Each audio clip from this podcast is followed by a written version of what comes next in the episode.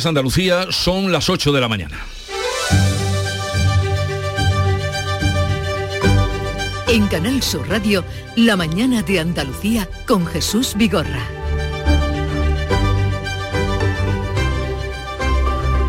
Hoy el mundo mira a Londres. Presidentes y reyes de todo el mundo se concentran hoy en la capital británica para despedir a la reina Isabel II. El funeral de Estado de la monarca se va a celebrar en la abadía de Westminster. Este domingo los reyes, don Felipe y doña Leticia, han coincidido con el rey Juan Carlos y la reina Sofía en la recepción de Buckingham, aunque no hay imágenes de ese encuentro, la recepción que ofrecía anoche el flamante rey Carlos III. Por otra parte, el próximo viernes entrará el otoño y así va a terminar el verano más seco desde 1965. Hoy se esperan chubascos en Andalucía, aunque no hay muchas esperanzas de que alivien la sequía, que supone un problema muy grave en muchos puntos de nuestra comunidad. La medida de, de agua, la media de agua, agua que hay embalsada al día de hoy apenas supera el 25% y es así que la Junta está dispuesta a ampliar el decreto de sequía que actualmente invierte 141 millones de euros en obras hidráulicas. Además de estos asuntos y además del funeral de Estado por Isabel II, los protagonistas hoy son los integrantes de la selección española de baloncesto que este domingo se hacía con el oro en el Eurobásquet tras derrotar a Francia. A las 9 y 5 estará con nosotros el ministro de Educación y Deporte, Miquel Iceta, desde San Sebastián, se encuentra en el Festival de Cine, a quien preguntaremos por esta victoria y por supuesto también por el año Picasso y por el Festival de Cine de San Sebastián, donde hay una importante presencia de cine andaluz. La mañana de Andalucía. Social Energy. La revolución solar ha llegado a Andalucía para ofrecerte la información del tiempo. Este lunes 19 de septiembre vamos a tener cielos poco nubosos con intervalos nubosos en el litoral mediterráneo donde no se descarta algún chubasco ocasionalmente tormentoso en la primera mitad del día. Nubosidad de evolución diurna en la vertiente atlántica sin descartar chubascos que pueden ir acompañados de tormentas. Las temperaturas irán en ascenso en el extremo oriental y en descenso en la parte occidental. El viento va a soplar de, levante en el estrecho y las máximas em, oscilarán entre los 33 grados de Córdoba y los 27 de Cádiz. Comienza septiembre instalando paneles solares premium en tu tejado y protégete de la subida de luz. Ilumina tu hogar de noche con nuestras baterías y ahorra hasta el 90% en tu factura. Instalaciones garantizadas por 25 años. No esperes más. 955 44 11 o socialenergy.es y aprovecha las subvenciones disponibles. La revolución solar es Social Energy.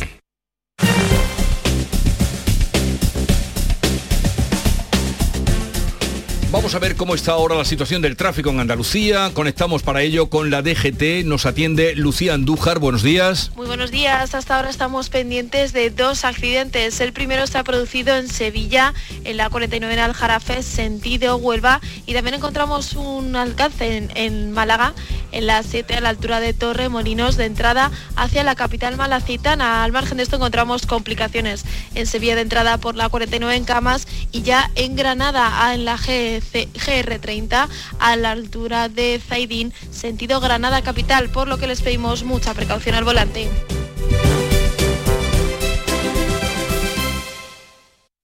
Sabemos que tienes muchos planes y sueños por cumplir y en Cofidis queremos estar a tu lado. No esperes más y hazlos realidad antes de que las condiciones del mercado empeoren, suponiendo un mayor esfuerzo para ti. Sea cual sea tu proyecto, el momento es ahora. Llámanos al 900 84 12 15 o entra en cofidis.es para más información. Cofidis, cuenta con nosotros. Qué alegría verle por aquí. Tenemos ya su mesita de siempre reservada. Le traigo enseguida su aperitivo. Por cierto, nos ha entrado un besugo fresco como a usted le gusta. Se lo podemos hacer a la bilbaína quitándole la guindilla, por supuesto. No queremos que le siente mal. Sueldazo del fin de semana de la 11. Todos los sábados y domingos puedes ganar un premio de 5.000 euros al mes durante 20 años, más 300.000 al contado. Bien, acostúmbrate. A todos los que jugáis a la 11, bien jugado. Juega responsablemente y solo si eres mayor de edad. En Cofidis puedes solicitar hasta 60.000 euros sin cambiar de banco. Llámanos al 900 84 12 15 o entra en cofidis.es para más información. Cofidis, cuenta con nosotros. Esto es... En Canal Sur Radio, la mañana de Andalucía con Jesús Bigorra. Noticias. 8, 5 minutos de la mañana vamos a contarles cómo esta semana se va a acabar el verano, eh, un verano que ha sido el menos lluvioso desde el año 1965. Es así que la Junta está dispuesta a ampliar ahora el decreto de la sequía. Manuel Pérez Alcázar. Tras un fin de semana de anticiclón, la semana va a comenzar con un cambio que traerá chubascos a gran parte de Andalucía. La Agencia Estatal de Meteorología va a hacer hoy balance del verano y adelantará sus previsiones para el otoño. Los datos del año hidrológico del 30 de septiembre de 2021 al próximo viernes reflejan que ha sido un año anómalo con un 26% menos de precipitaciones. La media de agua embalsada apenas supera el 25%. La Junta está dispuesta a ampliar el decreto de sequía que actualmente invierte 141 millones de euros en obras hidráulicas y también va a exigir al Gobierno central que destine de inmediato los 9.600.000 euros eh, que tiene pendientes en la cuenca del Guadalquivir. El vicesecretario de Agricultura del PP andaluz ha vuelto a reclamar inversiones contra la sequía al Gobierno central. En, eh, este mismo domingo, este vicesecretario del PP, como decimos José Carlos Álvarez, reclamaba al Ejecutivo de Pedro Sánchez obras como pueden ser la presa de Alcolea o el túnel de San Silvestre en Huelva. Exigimos al gobierno de Sánchez que tenga mayor esfuerzo inversor, que reprograme los fondos de Next Generation y aumente las partidas en materia de agua, que cumpla con la ley del trasvase del condado del 2018 y que haga las obras de la presa de Alcolea, del túnel San Silvestre y del trasvase. Y también que tenga más sensibilidad con el levante andaluz. Hablamos aquí en Andalucía de escasez, pero en la comunidad valenciana de torrenciales aguas. Hoy, en cambio, la comunidad ha amanecido sin avisos meteorológicos después de un fin de semana de lluvias torrenciales. Las incidencias han sido muchas. La más grave ha sido la muerte de un agente de la policía local de Calpe, en Alicante, durante el rescate de un vehículo atrapado por el agua con una persona en su interior. El Infoca da por controlado los incendios forestales declarados este domingo en Andalucía. El de Málaga, que afectaba al municipio de Jubrique, eh, y desde allí nos da cuenta de cómo acabó la situación Alicia Pérez. Pues el Infoca trabaja todavía la extinción de ese incendio declarado, como bien decís, en Jubrique. El fuego está afectando a la finca de La Rozuela, en el Valle del Genal, y está controlado desde la tarde de este domingo. Se trata de una finca privada y el Infoca confirma que han ardido tres hectáreas de matorral. El otro incendio se declaraba en el Cerro del Andévalo, paraje o zona muy conocida y muy visitada en la provincia de Huelva. Sonia Vela, ¿cómo están las cosas? Sebastián Forero, Sebastián creo que Forero, es, Jesús. Eso es, Sebastián Forero, cuéntame. En el foco incendiario del Cerro de Ondévalo, Jesús, las llamas han quedado, han quemado seis hectáreas eh, de matorral, también ha quedado extinguido el, eh, el incendio en Alosno, en el paraje conocido como Romería de Talsis. Además, el Infoca recuerda que hoy el índice de propagación de las llamas será alto y que el periodo alto de riesgo de incendios forestales se prolonga hasta el próximo 15 de octubre. En el ámbito político y además fuera de nuestra comunidad, hoy tendrá lugar la primera comparecencia de Juanma Moreno desde su victoria en las pasadas elecciones andaluzas. Por otra parte, Pedro Sánchez va a viajar a Nueva York. El presidente de la Junta interviene en un foro del grupo Yolí junto al número uno de los populares, Alberto Núñez Feijó. Es su primera comparecencia en la capital de España tras su holgada victoria en las elecciones andaluzas. Por su, por su parte, Pedro Sánchez tiene previsto citarse este lunes eh, con miembros de su grupo parlamentario en el Congreso, senadores y europarlamentarios para analizar el inicio del curso político. A continuación, Sánchez va a viajar a Nueva York para asistir a la Asamblea General de Naciones Unidas. Este lunes participará en la cumbre sobre transformación de la educación también en Nueva York. Va a mantener encuentros bilaterales con el secretario general de la ONU, con la nueva primera ministra británica Liz Truss. Además, va a asistir a la tradicional recepción del presidente norteamericano Joe Biden. Y Londres. Londres amanece blindada y preparada para el funeral de Estado por Isabel II que se va a celebrar este mediodía. Este mediodía aquí, allí un poquito antes. Isabel II va a recibir el tributo final de su pueblo, también de todos los líderes mundiales que hasta allí han llegado.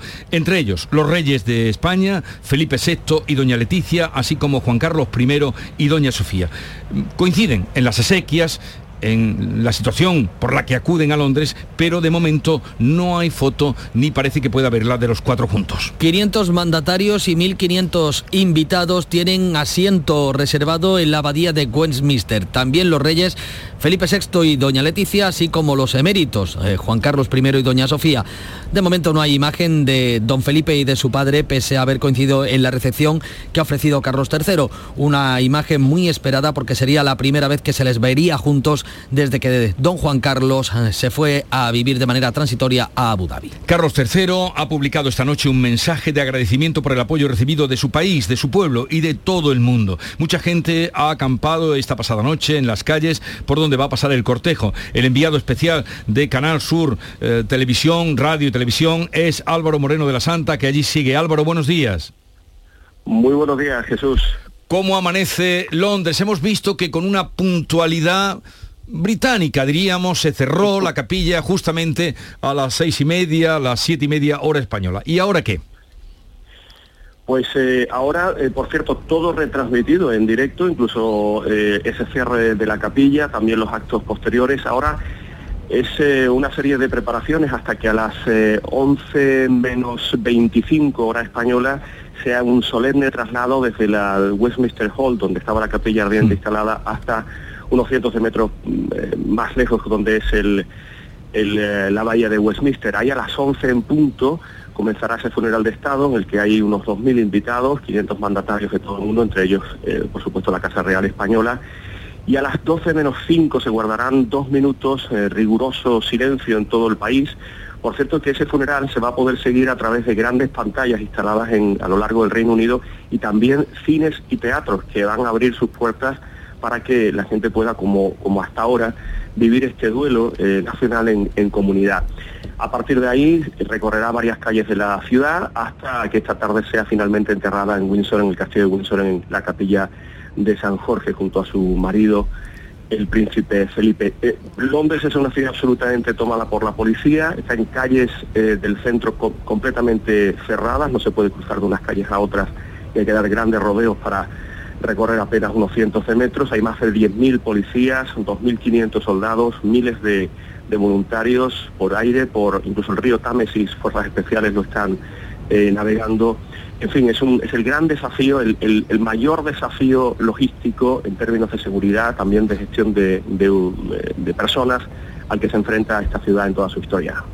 Bueno, recapitulemos con lo que nos has dicho Álvaro Moreno de la Santa, que ya ven ustedes que está a todas horas contándolo para eh, Canal Sur Televisión, para Canal Sur Radio, cosa que te agradecemos. Eh, saldrá entonces eh, de los restos mortales, saldrán a, las 11 menos 20 hora de aquí, ¿no? O, 12 menos 20. Es 11 menos 20. A las, a las 11 menos 20 será un solemne traslado desde, son unos cientos de metros y todo el complejo donde está el Big Ben, para que nos entendamos, en la plaza del Parlamento, pues eh, desde la capilla de Westminster, eh, digamos Westminster Hall, donde he estado hasta ahora, hay, digamos, unos 300, 400 metros hasta la parte central de esa bahía de, perdón, de la abadía de, Westminster, que es donde tendrá lugar el, funeral a las 12. Será oficiado por el, el, arzobispo de Canterbury y también por el deán de la, de la abadía. Eso será a las 2, a las 11, 12 horas españolas y durará pues una hora. Y a menos 5, la hora menos 5, pues se guardarán esos dos minutos de silencio. Y a partir de ahí lo que cuento, irán hasta Hyde Park en un solemne traslado. Hay miles de personas que llevan algunos hasta 3, 4 días acampados en ese recorrido porque eh, si quieren despedirse de alguien. Yo lo que he podido experimentar, Jesús, en estas, eh, estos días que llevo aquí, es que eh, es como si se hubiera muerto alguien de la familia. Mm. Es una experiencia que quieren vivir en comunidad, incluso personas que hemos hablado que han estado en la cola durante 14 horas, mm. pues lo han hecho con el gusto de alguien que les ha dado 70 años de vida y que dicen ellos que son pues unas cuantas horas para rendirle homenaje. Ese es el sentimiento general. Pues muchas gracias. Recordemos que ese horario, itinerario que nos ha dado eh, Álvaro Moreno de la Santa es hora de allí. Aquí serán las 12 menos 20 cuando comienza exactamente. Y lo contaremos además. Bueno, Álvaro, mm, gracias una vez más. Si ha lugar luego en la mañana de que tengas algún minuto, pues ya hablaremos, volveremos a hablar contigo. A tu disposición. Un abrazo, muchísimas gracias. Adiós, adiós. Pues ya ven lo que nos ha contado. 12 menos 20, digo para que no nos confundamos en horas, será cuando salga eh, y unos 200 metros para llegar a la abadía de Westminster, al lugar donde se va a celebrar el funeral. Luego habrá ese recorrido largo, porque está previsto que sea a la una de la tarde, una de la tarde de allí, eh, que aquí sería pues eh, las dos las dos de la tarde de España, cuando, cuando ya pues sería la inhumación de los restos mortales de la reina Isabel II. Todo eso lo vamos a contar. Qué curioso que hasta los, los teatros y los cines abran para dar en pantalla en directo lo que, lo que está pasando. Bueno, vamos a, lo que, a los que tenemos más cerca, los gibraltareños, que siguen también con atención el funeral de la reina Isabel II. En señal de respeto, se ha autorizado que este lunes sea día no laborable en el Peñón. Fermín Soto. Bueno, pues será en torno a las 12.54 más menos de este mediodía cuando se guarden dos minutos de silencio en Convent Place, que es la sede, como saben, del gobierno gibraltareño. El gobernador de La Roca y el ministro principal Fabián Picardo se encuentran ya en Londres para asistir al funeral de Estado en representación de todos los gibraltareños, mientras este lunes no hay ningún tipo de actividad en el Peñón, ya que en señal de respeto se ha decretado este día como no laborable. Se facilita también así que todos los habitantes del Peñón puedan seguir con atención el funeral y reflexionar en palabras del ministro principal sobre la inmensa dedicación y contribución de Su Majestad la Reina Isabel II en sus 70 años como reina. Son las 8.15 minutos de la mañana, sintonizan Canal Sur Radio. Agricultor, todo sube. Luz, gas, combustible, alimentos. En Fertinagro estamos a tu lado. Ahora te subvencionamos el abonado de fondo de tu cereal con los mejores productos de siempre, al mejor coste que nunca. Por solo 80 euros por hectárea, la mitad que te costaría un fertilizante tradicional te llevas. Rizotech, el abono microgranulado con aminoácidos de aplicación ultralocalizada junto a la semilla para una mejor implantación y enraizamiento del cereal. Y nuestro germinador azón, el bioestimulante que aumenta el porcentaje de nascencia de tus semillas y fija nitrógeno. Con más plantas nacidas y más vigorosas te aseguras el inicio de una gran cosecha. Todo al mejor coste que nunca. Con Fertinagro Biotech a miles de agricultores siempre les salen las cuentas. En Canal Sur Radio, la mañana de Andalucía con Jesús Bigorra. Noticias. Atención a este anuncio que puede cambiar todo el panorama del mes de diciembre. Bueno, ya empezaba incluso antes. La Junta va a limitar, tiene intención de limitar el uso del alumbrado navideño y prohibirá que el encendido se haga antes del 8 de diciembre. Propone que las luces de Navidad se enciendan entre el 22 de diciembre y el 6 de enero y que en ningún caso lo hagan antes del día 8 de diciembre. Estos plazos figuran en un proyecto de decreto para regular la protección frente a la contaminación lumínica. La Junta determina que los ayuntamientos deben velar para que la iluminación que establezcan en los periodos especiales, como es el de Navidad, minimice la contaminación lumínica, optimice el consumo energético y funcione el mínimo de tiempo posible. El precio de la luz sube hoy, Jesús, un 34,6% hasta casi 262 euros el megavatio hora. Ahí es nada. Y como esto nos afecta a todos, hemos pensado que a partir de las 10, en el tema del día, será este el que trataremos con ustedes, el encendido, la regulación del encendido del alumbrado navideño. El Partido Popular ofrece al Gobierno un pacto de rentas y una bajada del IVA en los productos básicos para hacer frente a la inflación. Alberto Núñez Feijóo tiende la mano al gobierno para hacer frente a la subida de precios con un acuerdo para bajar los impuestos a los productos básicos y para impulsar un pacto sobre la subida de salarios con los agentes sociales. Hoy le hago al gobierno otra propuesta. Negocie usted, en serio, un plan para hacer frente a la inflación que combine un pacto de rentas acordado y corresponsable y una bajada del IVA de los productos básicos para que junto con el pacto de rentas podamos llegar a fin de mes y que nos devuelvan lo que hemos pagado de más. El ministro de la Presidencia, Félix Bolaños, vuelve a remeter contra el PP al que acusa de beneficiar solo a los que tienen más de un millón de euros. Ni ayuda ni quiere ayudar, ni pacta ni quiere pactar, ni colabora ni quiere colaborar, ni sabe ni quiere saber. Ese es el señor Feijó hoy por hoy. Le vamos conociendo muy bien, cada vez mejor.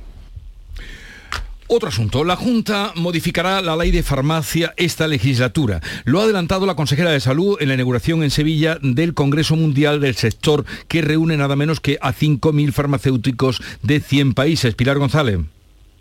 Sevilla celebra este 80 Congreso Mundial de Farmacia y el 22 Congreso Nacional, 5.000 congresistas, un centenar de países, como has dicho, y el programa de actividades y mesas redondas es muy amplio. En la inauguración de este Congreso, la ministra de Sanidad, Carolina Darias, ha destacado el papel asistencial prioritario de los farmacéuticos en el Sistema Nacional de Salud, a los que ha ofrecido colaboración. Además, ha anunciado la modificación de la Ley de Garantías y uso racional de los medicamentos y productos sanitarios. Se trata, si me lo permiten, de una iniciativa que va a permitir mejorar, como les he dicho, el ecosistema farmacéutico en nuestro país y nada mejor que este foro para expresar el deseo del Ministerio, del Gobierno de España, de llevarlo a cabo con el sector, escuchando, compartiendo sus necesidades y también sus importantes aportaciones. Un apartado muy importante en esta modificación de la ley será el nuevo papel de los profesionales de farmacia. En el Congreso se aborda este papel de los farmacéuticos en situaciones como las provocadas por el COVID.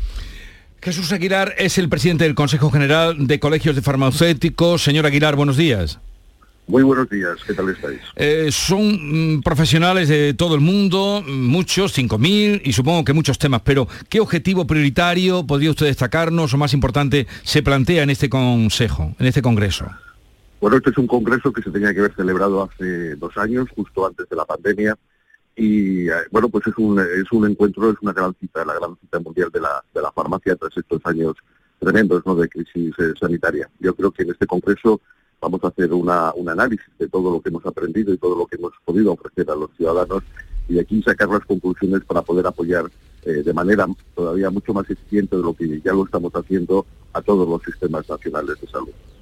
Cuando la consejera de Salud de la Junta de Andalucía habló eh, ayer de la modificación de la ley de farmacia en esta legislatura, ¿sabe usted a qué se refería? ¿Qué quiere decir?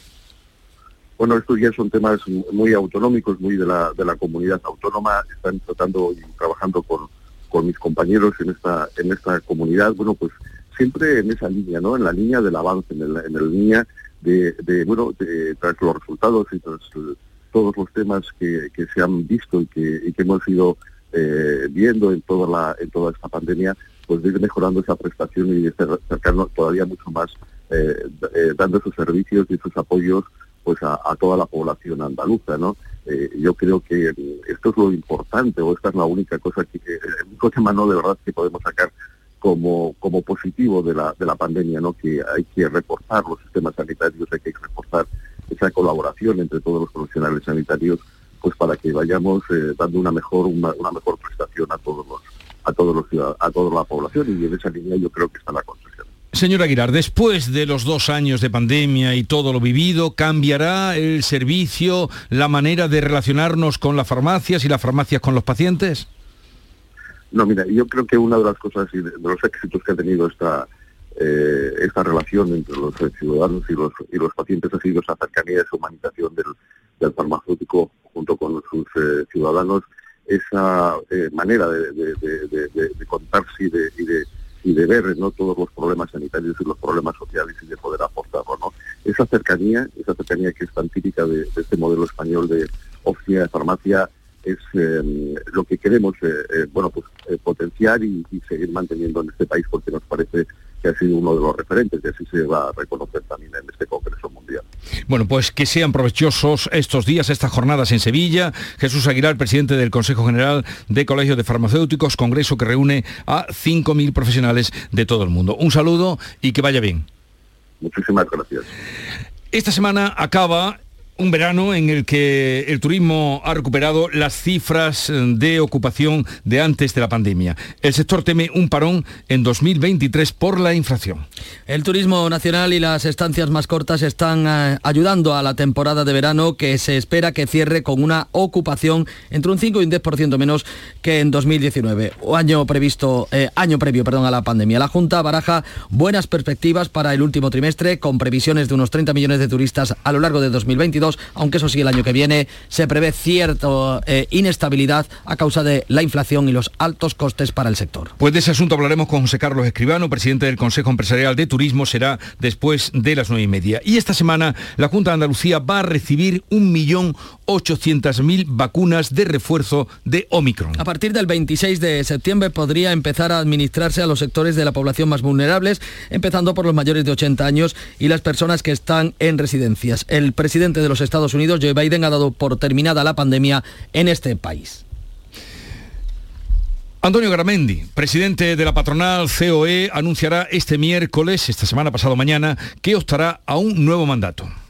Eh, la Junta Directiva va a activar el miércoles el nuevo proceso electoral y todo indica que el presidente será el único candidato, según publica ABC. Los intentos del presidente de Fomento del Trabajo de armar una candidatura alternativa no han dado resultado. El líder de la patronal catalana llevaría meses buscando candidatos, entre otros el andaluz Gerardo Cuerva.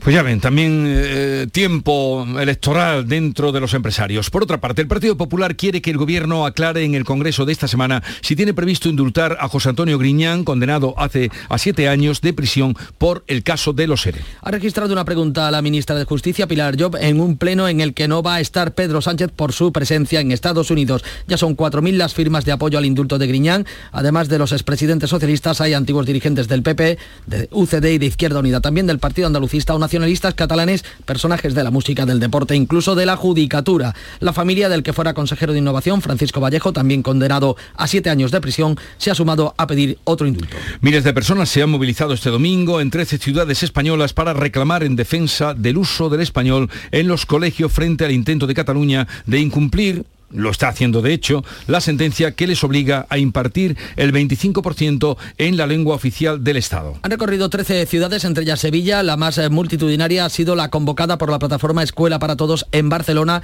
que ha contado con presencia de líderes de PP, Vox y de Ciudadanos. En la movilización que se acaba de producir llega cuando se está pendiente de conocer la resolución del Tribunal Constitucional sobre el recurso de PP y Ciudadanos contra la norma de la Generalitat que pretende eludir la aplicación de la sentencia del eh, Tribunal Superior de Justicia que obliga a utilizar la lengua española al menos en un 25% de las asignaturas.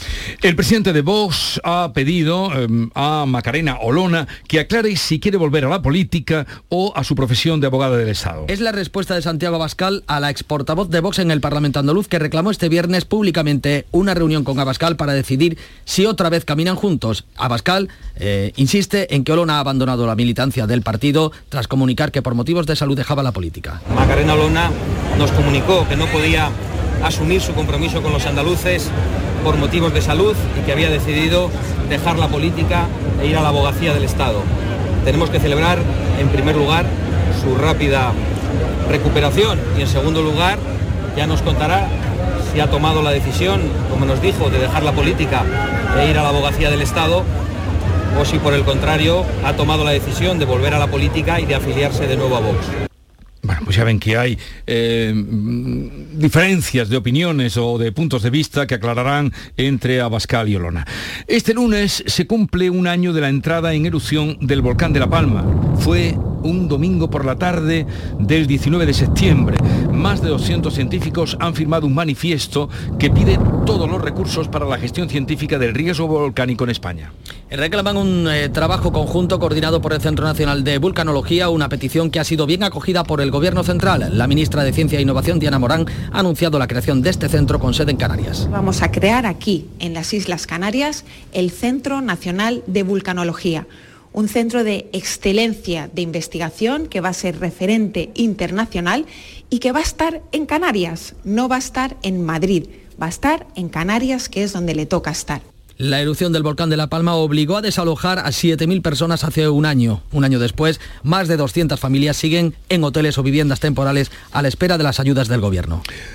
Y volvemos a hablar de deporte porque el baloncesto vuelve a dar una buena noticia al deporte español y una grandísima alegría. La selección copa hoy las portadas de toda la prensa nacional tras una solvente victoria frente a Francia en la final del Eurobásquet. Nuria Gaciño. Victoria por 88 a 76, 13 años. Lleva ganando títulos la selección de baloncesto, pero este oro europeo, su cuarto en toda su historia, puede que sea el que mejor sepa o el más valioso, especial de todos por lo inesperado que ha sido. Y es que Sergio Scariolo, el seleccionador, ha sido capaz de formar un equipo muy sólido y compacto. Esto es hacer baloncesto y hacer baloncesto con jugadores a los cuales honestamente no ha sido no ha sido complicado pedirle el esfuerzo más, la concentración más, el, pase más, eh, porque eh, realmente desde el día uno no tenía ningún tipo de,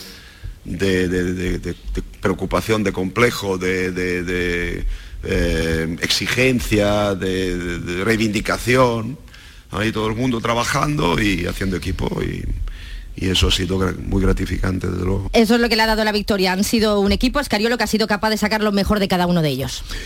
Pues de esto vamos a hablar con el ministro de Cultura y Deportes, Miquel Iceta, que precisamente no asistiría al encuentro porque está en el Festival de San Sebastián eh, eso sí, estaba el presidente del gobierno, Pedro Sánchez, pero Iceta, ministro de Cultura, estaba en el Festival de San Sebastián. Y con él hablaremos de eh, cómo se está desarrollando el festival. Se inauguró con una película andaluza de un director andaluz, Alberto Rodríguez, modelo 77.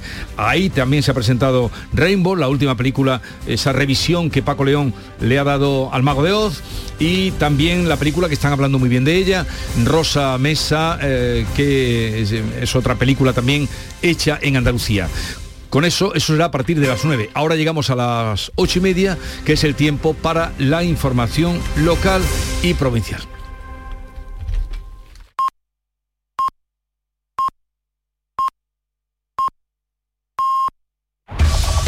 En la mañana de Andalucía de Canal Sur Radio. Las noticias de Sevilla. Con Pilar González.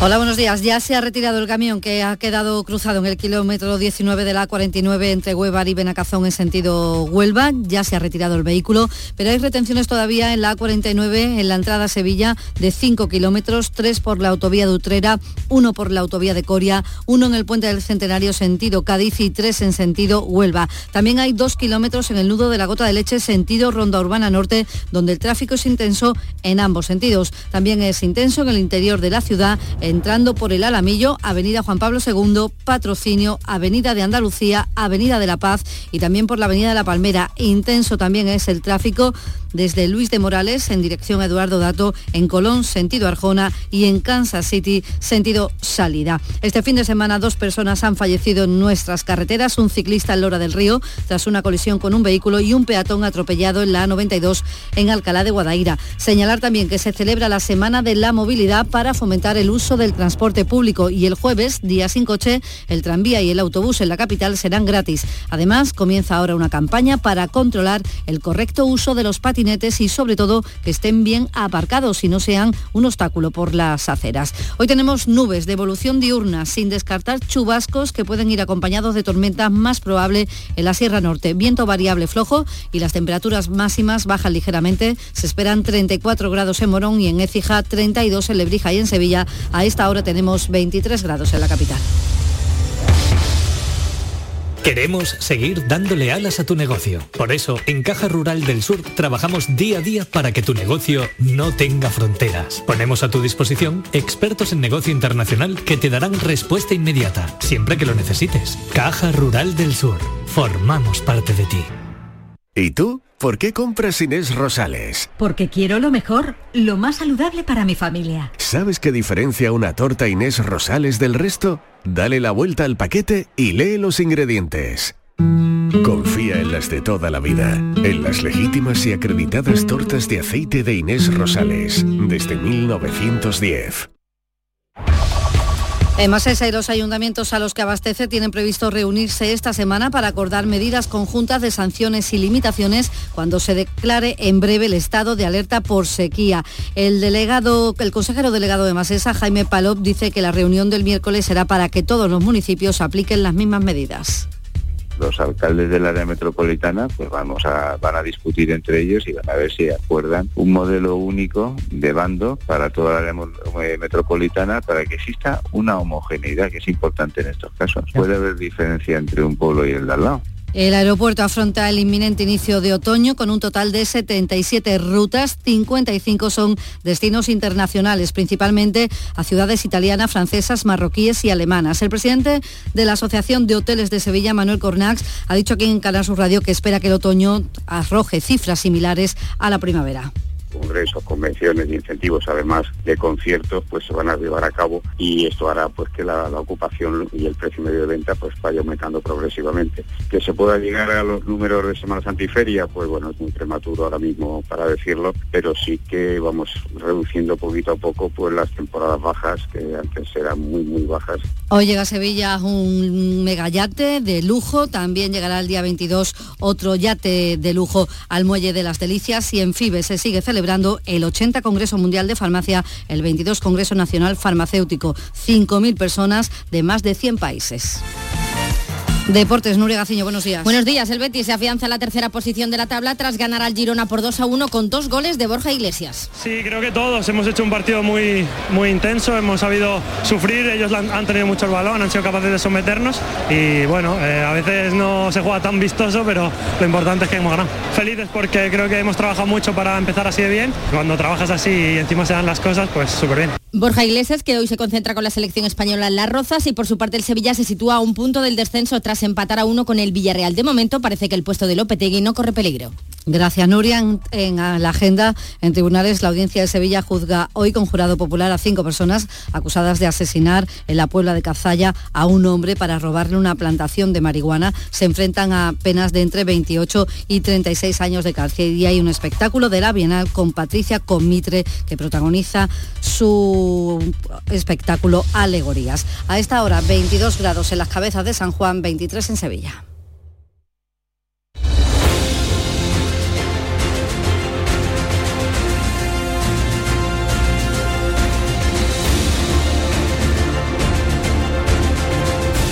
8.35 minutos de la mañana, enseguida abrimos tertulia de actualidad de este 19 de septiembre con Estela Benot, Antonia Sánchez y Javier Caraballo. 244 elefantes se balanceaban sobre la tela de una araña. Cada día somos más hombres blandengues construyendo una masculinidad más sana, más fuerte. Blancos responsables, Ministerio de Igualdad, Gobierno de España. 1245 elefantes. Buenos días. En el sorteo del sueldazo del fin de semana celebrado ayer, el número premiado con 5.000 euros al mes durante 20 años y 300.000 euros al contado ha sido 24.936 24936 serie 1001. Asimismo, otros cuatro números y series han obtenido cada uno de ellos un sueldazo de 2.000 euros al mes durante 10 años. Puedes consultarlos en juegos11.es. Hoy, como cada día, hay un vendedor muy cerca de ti repartiendo ilusión. Disfruta del día. Y ya sabes, a todos los que jugáis a la 11, bien jugado. La educación es la mejor base para el progreso y los docentes andaluces el mejor motor para que cada estudiante pueda descubrir su vocación y desarrolle sus potencialidades. En este curso 2022-2023 impulsemos juntos el camino hacia el futuro de Andalucía. El mejor sitio para crecer. Junta de Andalucía. En Canal Sur Radio, por tu salud, responde siempre a tus dudas. ¿Cómo vamos de sexo tras el verano? La salud sexual, que va más allá del propio sexo, es el tema en el que nos detenemos este lunes en el programa con la intención de saber, de conocer y por tanto mejorar nuestra salud sexual tan importante para nuestras vidas. Como siempre, lo hacemos con los mejores especialistas y en directo. Envíanos tus consultas desde ya en una nota de voz al 616 135 135 por tu salud. Desde las 6 de la tarde con Enrique Jesús Moreno. Más Andalucía. Más Canal Sur Radio.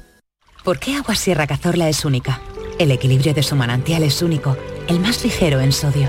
La idónea para la tensión arterial. Más rica en magnesio, calcio y bicarbonato.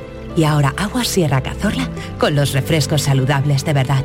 Sin azúcar y sin gas. Más naranja y limón. Agua Sierra Cazorla. La única en calidad certificada. La mañana de Andalucía con Jesús Vigorra. Y esta mañana de lunes 19 de septiembre contamos con Antonia Sánchez, su directora de La Voz de Almería. Buenos días, Antonia. Hola, Jesús, muy buenos días. ¿Qué tal por ahí? Bien, bien, eh, aquí estamos eh, planteando una nueva semana y además empieza fuerte. ¿eh? Sí, ¿por qué? fuerte. Bueno, pues tenemos tanto el acto del funeral ¿no? de Isabel II, tenemos la actualidad eh, que nos viene de, ayer con tantas cosas, vamos, que... No, no, porque creí que, te referías por algo especial, porque llegaba el tren ya a Almería o algo no, así. No, bueno, ese es que vamos, no, ni está ni, se le espera, de momento. Eh, eh, junto a mí en los estudios de Canal Sur Radio, Isa de la Cartuja, Estela Benot del diario ABC. Buenos días, Estela. Hola, ¿qué tal? Muy buenos días. ¿Qué tal? Muy bien, estupendamente. Lo que dice Antonio, estamos empezando una semana que es una nueva oportunidad, ¿no? Los lunes son unos días estupendos. A mí me gustan. ¿eh? Claro. Fantástico, si no fuera por los lunes. Eh, Javier Caraballo del Confidencial, buenos días. Muy buenos días. ¿Tú también estás motivado? Bueno, ahora mismo no, porque estoy eh, viendo la previsión del tiempo y eh, estoy observando que había para esta semana algunos días de lluvia previstos eh, y se han disipado. Y esto no es buena noticia para nada. No es nada de bueno. Eso es terrible, eso es terrible. Pero estarás con el ánimo, mm, en fin, en buen estado de ánimo, ¿no? Después de lo que hizo tu equipo ayer. Hombre, eso siempre, claro. Sí, sí, sí. El Betis nos, nos tiene muy mal acostumbrado últimamente a los béticos. Durará poco, esperemos. Ya, ya. Pero me han dicho que no jugó muy bien. No, no, pero eso es lo que eh, caracteriza a los equipos grandes, que cuando juegan bien ganan, cuando juegan regular ganan y cuando juegan mal ganan. Bien, pues nada, enhorabuena eh, por la parte que te toca. A ver, ¿estáis siguiendo mm, este funeral de Estado que trasciende todo? Trasciende todo. Y, ahora viene ya el, el- en fin, el empuje final, eh, el funeral que, en el que asisten eh, 2.000 personas, 500 es el número de, de jefes de Estado y dignatarios presentes en Londres, eh, la ciudad tomada, pero parece que todo muy bien organizado. ¿Lo estáis siguiendo? ¿Os llama la atención? A mí me, me llama la atención varias cosas. La primera es la que se estaría liando en España si esto estuviera pasando aquí. O sea, si, si fallece la reina o el rey y tuviéramos pues todo estos boatos que están teniendo ellos allí, pues estaríamos, se estaría liando aquí lo más grande. Es verdad que ellos sí son de otra manera y que eso, ese protocolo de 10 días está milimetrado, vamos, hasta el, detalle más pequeño que nos pueda parecer, incluso se estudia en la universidad, ¿eh? que, sepáis que es una cosa curiosa, pero los estudiantes ingleses que estudian relacionados con la política, con el- las relaciones internacionales, estudian el, el funeral de la reina Isabel II, cómo estaba diseñado y cómo era, porque es una cuestión de Estado. Pero es verdad que al margen de todo esto, es, una, es un acontecimiento político de primer orden, ¿no? porque no es solo ya quién va a ir, sino también quién, a quién no han invitado. Es que eso pasa como en las bodas, ¿no? Sí. A ti te han invitado, uy, a ti no, uy, ¿eso por qué?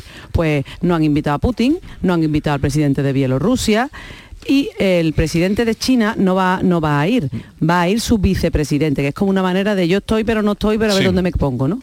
Y yo creo que es curioso todas estas em, todas estas cuitas, porque hombre, son relevantes para la política internacional. Ya nos ya, ya analizaremos después eh, lo que pase con el Reino Unido y cuando ya terminen de enterrar por fin a esta señora que la pobre lleva todo el día, vamos, lleva 10 días y 10 lo que les queda hoy, que empiezan a las mm, 11 de la mañana y hasta las 8 y pico de la tarde, van a estar ocupados con el funeral, vaya funeral más largo, toda la familia para allá y para acá. Pues todo ese lío, al final cuando termine todo eso y se quede pues la monarquía inglesa, a ver cómo resuelve el rey Carlos III pues lo que tiene por delante, que no es fácil, ¿eh?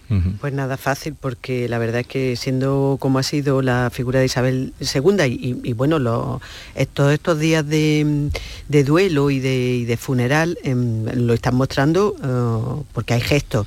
Hay gestos que no son forzados, hay gestos que son eh, espontáneos de la población.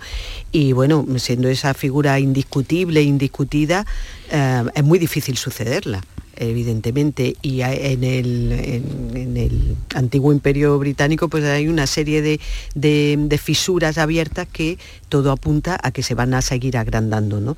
Pero bueno, dicho esto, el, eh, lo que es la operación, la macrooperación de funeral de hoy, eh, desde luego un desafío logístico como lo han sido todos los días precedentes, de primera magnitud, y es verdad que hasta el momento esa operación que llevaba tantos años diseñada parece que está funcionando correctamente, porque Londres además sigue fun- que es una, una ciudad con un movimiento tremendo, sigue funcionando eh, en su normalidad.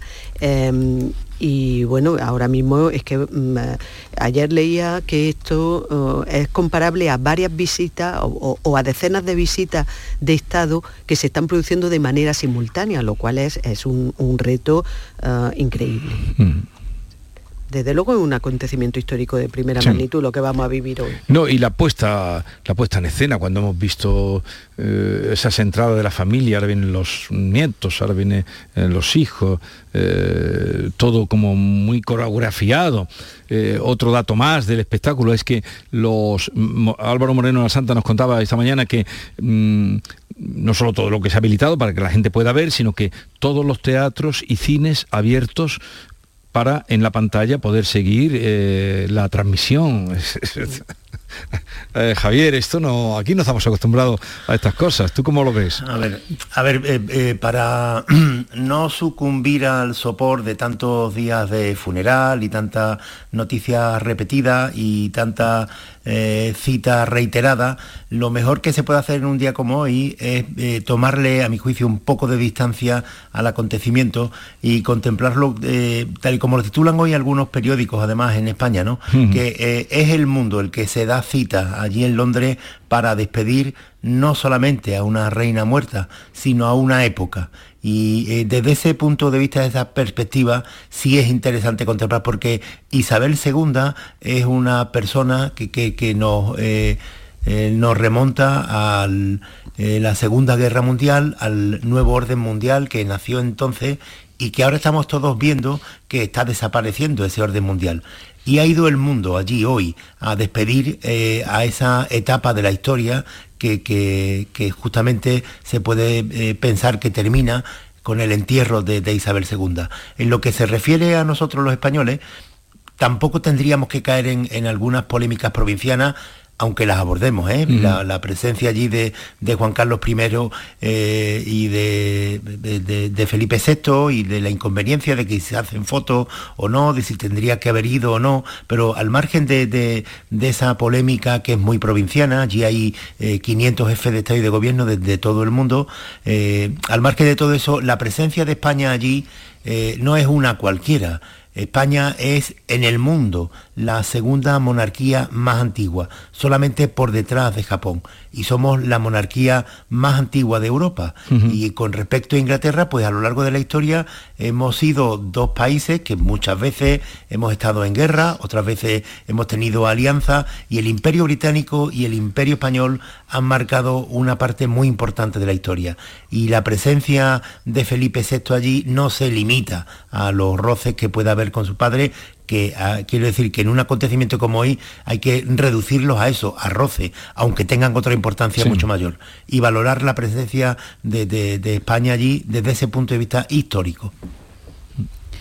Bueno, sí, eh, por una parte sí, claro, evidentemente todo lo que tú dices es verdad, pero por otro lado tenemos que mirar mm, para adelante, ¿no? O sea, mm, eh, la grandeza de los imperios que, estamos recordando hoy, con tantísimo boato, esa corona, ese cetro, que todo eso que es muy llamativo y que además vamos a volver a ver cuando coronen, cuando, coronen a Carlos III, porque ellos tienen que mantener ese statu quo y tienen que mantener esa manera de entender la monarquía que a nosotros nos resulta pues un poco antigua, ¿no? Realmente, al, al resto de Europa, yo creo. No hay otra monarquía con ese boato y con esa característica en Europa. Los ingleses son particularmente, los británicos son particularmente, no sé, mm, cuidadosos con esto y los demás no.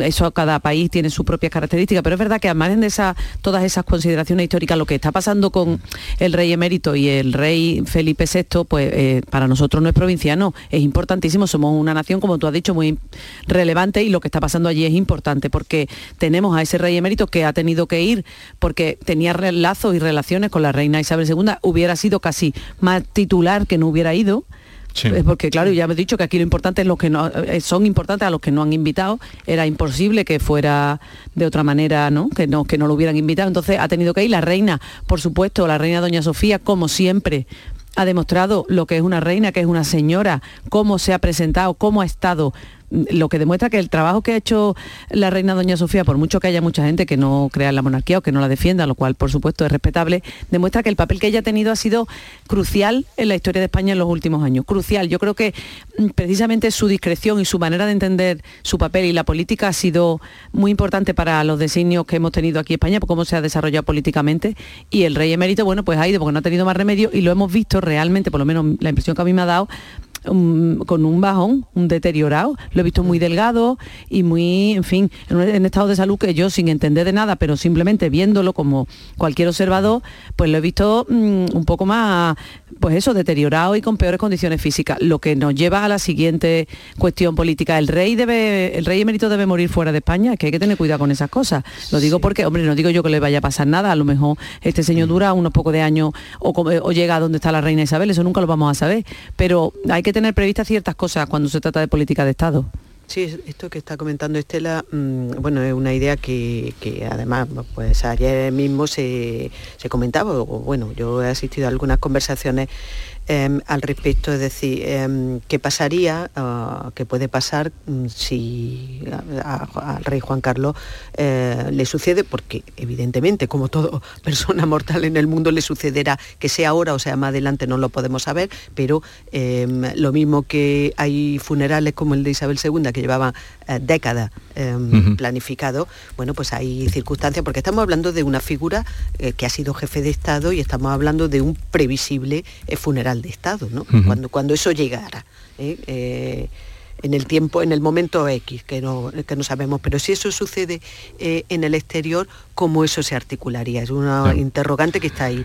Y yo también querría destacar en, eh, en el mismo sentido el, em, el cómo se está, cómo, cómo este funeral de Isabel II efectivamente es un escenario político. Ahora mismo eh, el mundo está con los ojos puestos allí se- y se ven, y hay una serie de gestos que se, en el caso de la monarquía española, cómo se está absolutamente marcando de una manera muy profunda y muy evidente la distancia institucional entre lo que es la actual jefatura del Estado y la etapa anterior. Es decir, se está de alguna manera ah, haciendo muy visible cómo se está construyendo y en qué sentido se está construyendo la actual monarquía ah, española eh, y la actual y la del futuro, ¿no? Con una absoluta separación de todo, hasta, hasta estos gestos, porque imagino que en lo privado se habrá, eh, dentro de, de ayer de, de Buckingham, pues se verían y lógicamente se hablarían. Esto hasta el propio Alfonso Guerra lo apuntó, no hace mucho, el pasado mes de marzo, cuando dijo y en público que menudo papelón si el rey se muere fuera de España. Esto lo dijo y se estará preparando algo, porque es lógico que se prepare. Esto no ha preparado de la noche a la mañana todo lo que No. estamos viendo, eso está organizado, milimetrado. Entonces, eh, ¿habrá alguien que esté pensando en eso? ¿Cómo hacerlo? Porque eso mm, tarde o temprano va a llegar, como a todos nos llegará. ¿no?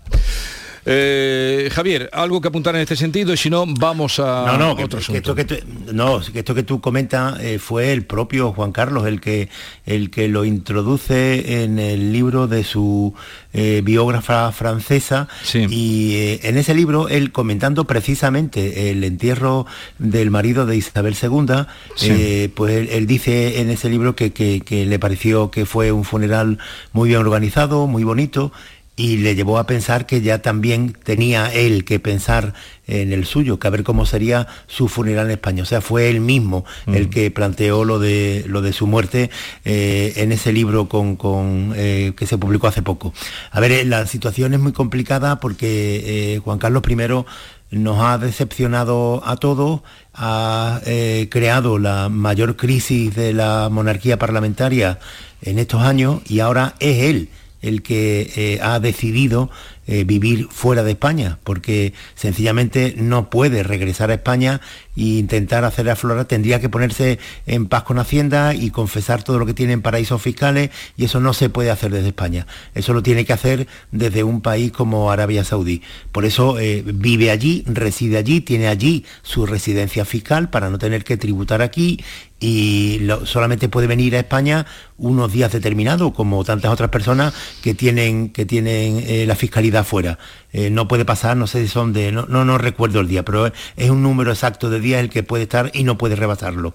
Y eso es lo que va a hacer. Eh, ¿Es un triste destino? Pues sí, es un triste destino. Es el que se ha buscado Juan Carlos I eh, para lamento de, de todos los que eh, un día confiaron en él, como yo, que, que- que lo eh, tenía en alta estima y sigo valorando su aportación fundamental, histórica a la democracia española y a este país. Pero lo que ha hecho él, lo ha hecho él y él está pagando por eso. Hay asuntos que se tuercen en el camino ahora, como es eso, pensar el día que fallezca, pues el día que fallezca, lo normal será que, sus restos se trasladen a España, si es que sigue pensando, que es lo que yo eh, supongo que seguirá haciendo, eh, seguirá residiendo fuera, pues si fallece, pues cuando fallezca sus restos se trasladarán a España y se le dará un funeral de Estado que ni de lejos va a parecerse a lo de Isabel II. A lo que estamos viviendo. Eh, hoy el día ya estaremos atentos a las pantallas indudablemente eh, y ya veremos qué pasa eh, con ese funeral, cortejo, mm, hasta la una que sean ya inhumados los restos mortales de la reina Isabel II. A ver, tengo aquí varios asuntos, algunos curiosos que han salido, otros tremendos, pero luego voy a hablar con el ministro de Cultura, eh, y Deportes, eh, Miquel Iceta, después de las nueve. Y eso nos dará también para hablar de otros asuntos. Pero, a ver, eh, la manifestación, por ejemplo, que ha habido este fin de semana en 13 ciudades, que ha sido muy poco relevante. Eh, la manifestación en favor del español que cada vez que tocan esto casi lo empeoran, porque además se sabe, se niegan a darlo y no lo están haciendo y ni lo han hecho, ni modesta, impresión es que no lo van a hacer. Eh, obligar al 25% de eh, las escuelas que se dé en español parece que es un choteo cada vez que esto, cada vez que sale la sentencia y dicen que se va a aplicar. En, Barcelona la manifestación fue bastante menor para ser lo que es Barcelona. la Guardia Urbana habla de 2.500 personas, los organizadores hablan de 200.000, claro, esto ya es desmedido, ya esto se va fuera de... Pero, por ejemplo, los periódicos de allí, La Vanguardia, el periódico prácticamente no destacan eh, otras ciudades donde ha habido. Esto como mm, tocar esto... Por cierto que Feijó anunció que iba a ir, luego finalmente no, no fue, fue Cucagamarra. ¿Cómo veis esto? Yo creo que es muy... Nos estamos acostumbrando, desgraciadamente, a que la Generalitat no cumpla la ley y no pasa nada. Pero además lo dicen, no lo vamos a cumplir. Es que es muy fuerte, porque entonces lo digo yo, pues yo no voy a cumplir la ley, yo no voy a pagar mis impuestos, por ejemplo, no sé, se me ocurre, ¿no? Está verás. Claro, eso es, eso es, porque, porque yo, una ciudadana normal, puedo decir no pago mis impuestos, no cumplo la ley, y un, y un gobierno que es parte del Estado, que tiene una responsabilidad mayor, porque evidentemente no es lo mismo una persona privada que un gobierno. Resulta que no cumple la ley y no pasa nada. Eso no puede ser. Yo no lo entiendo, sinceramente, no lo entiendo. Y me parece, mm, me parece muy grave y además creo que le están haciendo mucho daño al catalán precisamente las personas que dicen eh, mm, que el catalán lo tienen que imponer por la fuerza. Yo aquí creo que Feijó tiene razón y además en este sentido, eh, claro, tiene un argumento de peso. Él es, gallego y habla su lengua y habla castellano y en Galicia no no hay ningún problema. La gente habla las dos lenguas, pues conforme lo que quiera, lo que le parezca oportuno, la aprenden los niños en el colegio, leen, leen gallego, aprenden las letras gallegas y también hablan en, en, castellano. ¿Y cuál es el problema? Ninguno. Por lo tanto, eso nos está diciendo que lo que está pasando en Cataluña es mentira, es una polémica artificial. Intentan imponer el, catalán como manera de defender no sé qué privilegios o no sé qué derechos que están conculgados, que es mentira, cuando en realidad allí todo el mundo debería poder en libertad hablar catalán y hablar castellano. Yo he tenido eh, pues, mm, experiencia estas este vacaciones de hablar con personas de diferentes territorios, entre ellos Cataluña, y ellos se sienten como yo creo que mm, heridos en ese sentido. ¿Por qué tienen que estar siempre, me refiero a, ciudadanos normales, por qué tienen que estar siempre en el ojo del huracán? ¿Por qué tienen que estar siempre en el punto de mira de todo y creando polémicas que no existen? Vamos a ver, cuando la realidad de Cataluña es mucho más seria, es seria que hay un empobrecimiento de la sociedad, es seria que se están yendo las empresas, es seria que hay eh, problemas con, con los servicios públicos, que la Generalitat no está cumpliendo con su trabajo, se dedica a hacer, si se me permite la expresión, el carajote para no resolver los problemas reales de los catalanes. Hmm.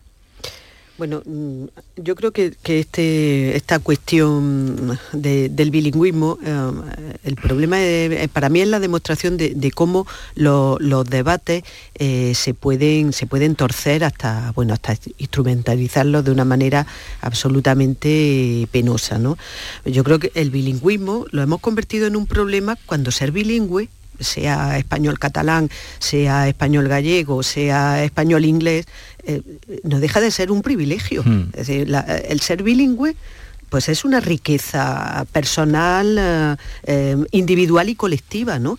Entonces, convertir en un problema algo que de partida es un, es un beneficio, es una ventaja, pues me parece que, lo que demuestra de, fondo, como primera lectura, como primer titular, es que desde luego se están haciendo muy mal las cosas. No podemos tampoco olvidar, y eso también es cierto, que el catalán durante la época del, franquismo ha estado, estuvo orillado y estuvo, eh, y estuvo bueno, pues, eh, pues prácticamente proscrito, ¿no? Pero como, como otras lenguas del Estado, exactamente, no, no no exclusivamente, eso es así. Eh, pero dicho esto, estamos, eh, esa época ya pasó y, en democracia eh, lo que tenemos que hacer creo que es que merecería la pena eh, que todos los partidos políticos de ámbito estatal mm, hicieran un esfuerzo por llegar a un acuerdo mm. en esto. Lo que no puede ser es que se identifique a día de hoy la defensa del español con que es de derecha y la defensa del catalán con que sea o de izquierda o independentista, o las dos cosas. Me parece que no, que por ahí no, no lo estamos haciendo bien. Eh, eh, como todo está tan revuelto, pues, vamos, se le llegó a llamar fascista a, Serra, ¿os acordáis? Sí, aquí todo lo que no piensa como yo es fascista. Una vez, a Serra, una vez le preguntaron, en toda esta movida le preguntaron, eh, ¿en qué lengua te gusta cantar? Y él dijo, en la que me prohíban. Claro, claro. En la que me prohíban. En esa me gustará cantar. Exacto.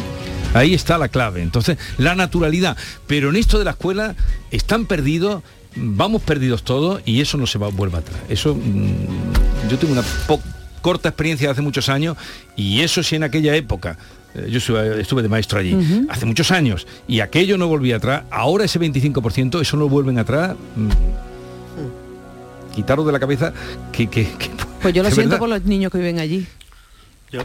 Sí, eh, no, llegamos a las 9, luego ya hablamos y vamos con el ministro.